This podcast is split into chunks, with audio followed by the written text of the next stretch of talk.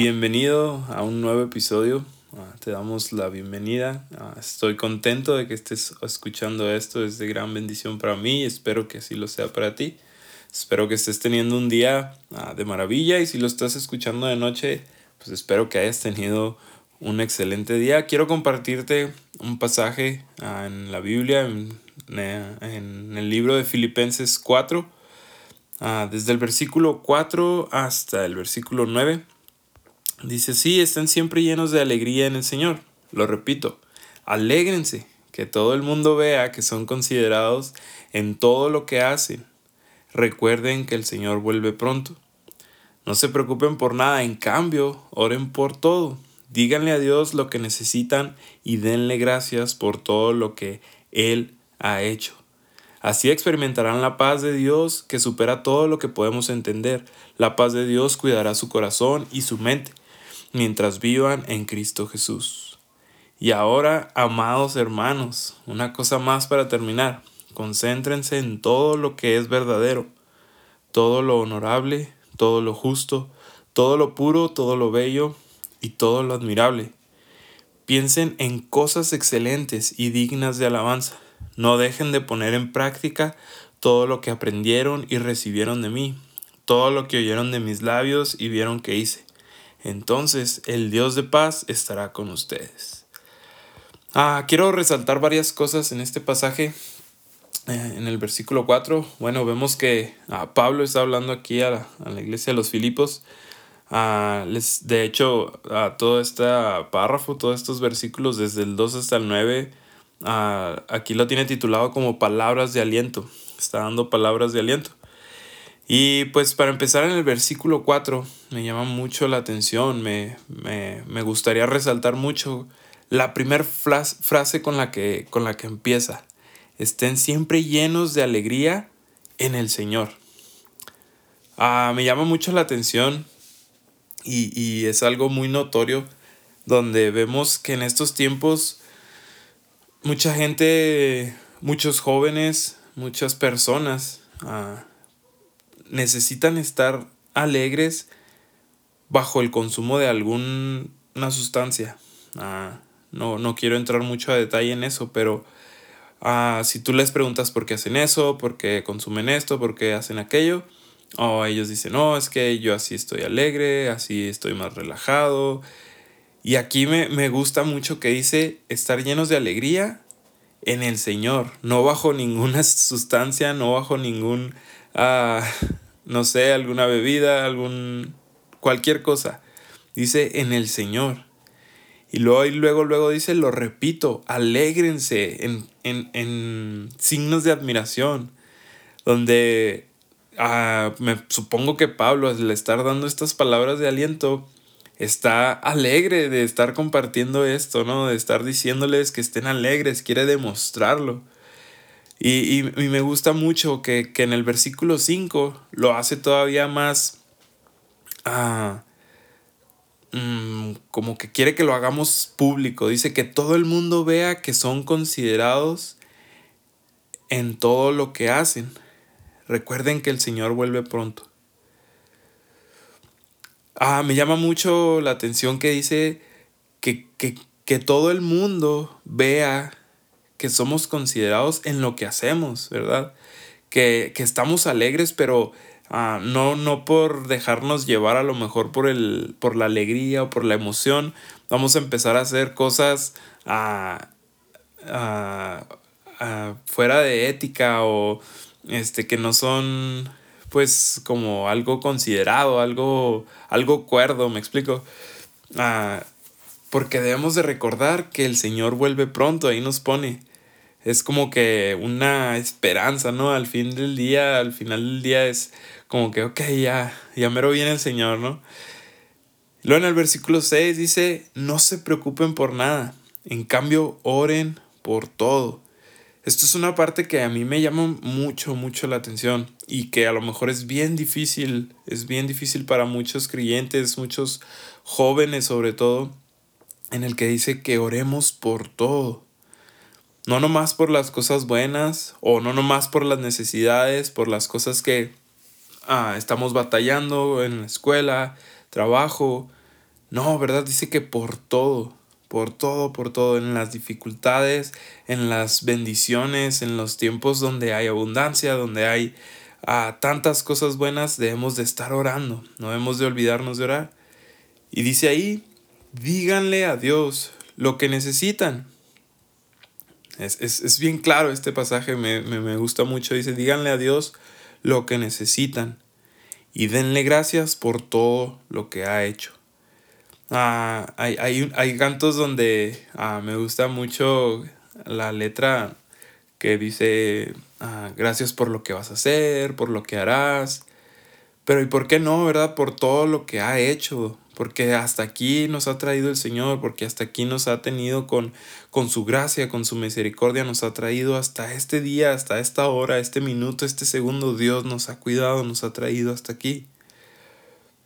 Dios no, no se olvida, no nos deja atrás por alguna situación o por algo que estemos pasando. Dios ha, ha, hecho muchas cosas y nos tiene hasta aquí, nos ha traído hasta aquí, nos ha cuidado y nos ha bendecido de una manera que no entendemos. Y a veces no nos damos cuenta de eso, no, no, no nos damos cuenta de lo que Dios ha hecho en el pasado, lo que nos ha hecho a nosotros, los cambios que ha hecho en nuestra vida.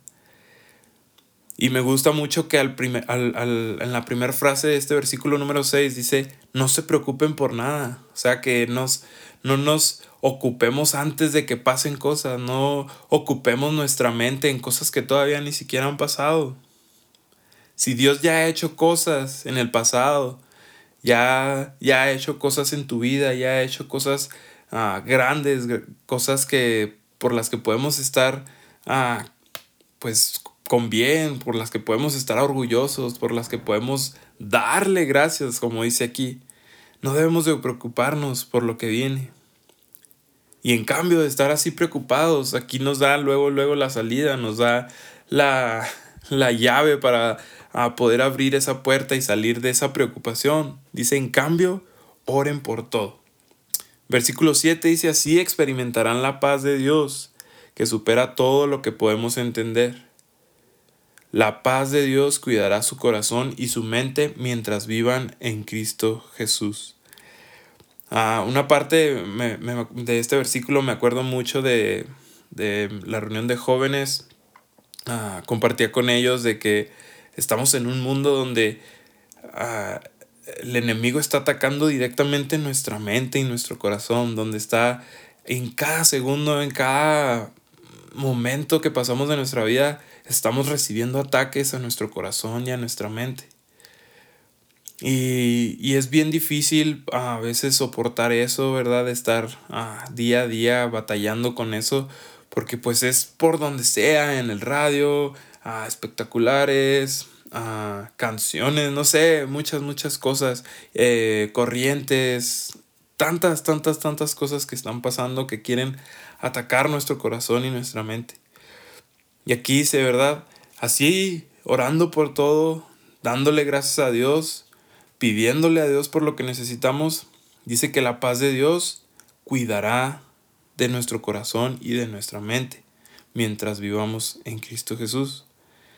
Debemos de tener esto bien en claro. Dice que es una paz que es incomparable, o sea, que no podemos entender, que, que supera todo lo que podemos entender. Una paz que nunca hemos sentido. Hay una imagen que, que me gusta mucho donde está una cascada y está así una tormenta eléctrica y está así como que un tornado en el fondo. Y si te fijas bien, te fijas bien así en la imagen, en el mero centro está un pajarito ahí en su nido, no sé, a lo mejor con sus crías. Y el pajarito está como que pues como si nada, ¿no? Él está ahí en su nido, está todo, para él todo está bien. Yo pienso que eso es la paz. Y a veces no podemos experimentar esa paz que Dios nos da, que es la paz de Dios, que supera todo. Todas las situaciones que podemos estar pasando, esa paz de Dios la va a superar y nos va a poder hacer tener paz en medio de todo eso. Dice el versículo 8, y ahora, amados hermanos, una cosa más para terminar, concéntrense en todo lo que es verdadero, todo lo honorable, todo lo justo, todo lo puro, todo lo bello y todo lo admirable. Piensen en cosas excelentes, dignas de alabanza. No dejen de poner en práctica todo lo que aprendieron y recibieron de mí, todo lo que oyeron de mis labios y vieron que hice. Entonces Dios, el Dios de paz, estará con ustedes. Muchas veces nos encontramos en nuestro trabajo, en nuestra escuela, haciendo trabajos, proyectos, ah, presentaciones, qué sé yo, infinitas cosas. Y aquí en este versículo me llama mucho la atención que dice, concéntrense en todo lo que es verdadero, todo lo honorable. Y luego ya más adelante dice, piensen en cosas excelentes y dignas de alabanza. Me gusta pensar que aquí nos, nos anima a Pablo a hacer las cosas con excelencia, hacerlas de la mejor forma, que sean dignas de alabanza no para nuestro propio ser o no para nosotros, sino de alabanza para Dios. Que lo que hagamos en nuestro día a día, en nuestro trabajo, en nuestra escuela, reflejen una adoración a Dios, que eso sea como una adoración a Dios, hacerlo de la mejor forma y si te equivocaste, corregirlo y Señor, perdóname, aquí está, te lo presento, este trabajo que hice es para ti gracias a ti pude hacer este trabajo pensar en cosas excelentes y dignas de alabanza para nuestro Dios, poder hacer cosas con excelencia, con el menor error, ¿verdad? Eh, eh, una de las clases, creo que ya lo había comentado, de las que llevé en, el, en, ah, la escuela, eh, era donde teníamos que estar viendo a las partes o si se fabrican ciertos productos, ciertos artículos, no sé, tienes que sacar la cantidad de productos o de piezas que están mal, que están erróneas. Y siempre, siempre, siempre va a haber una.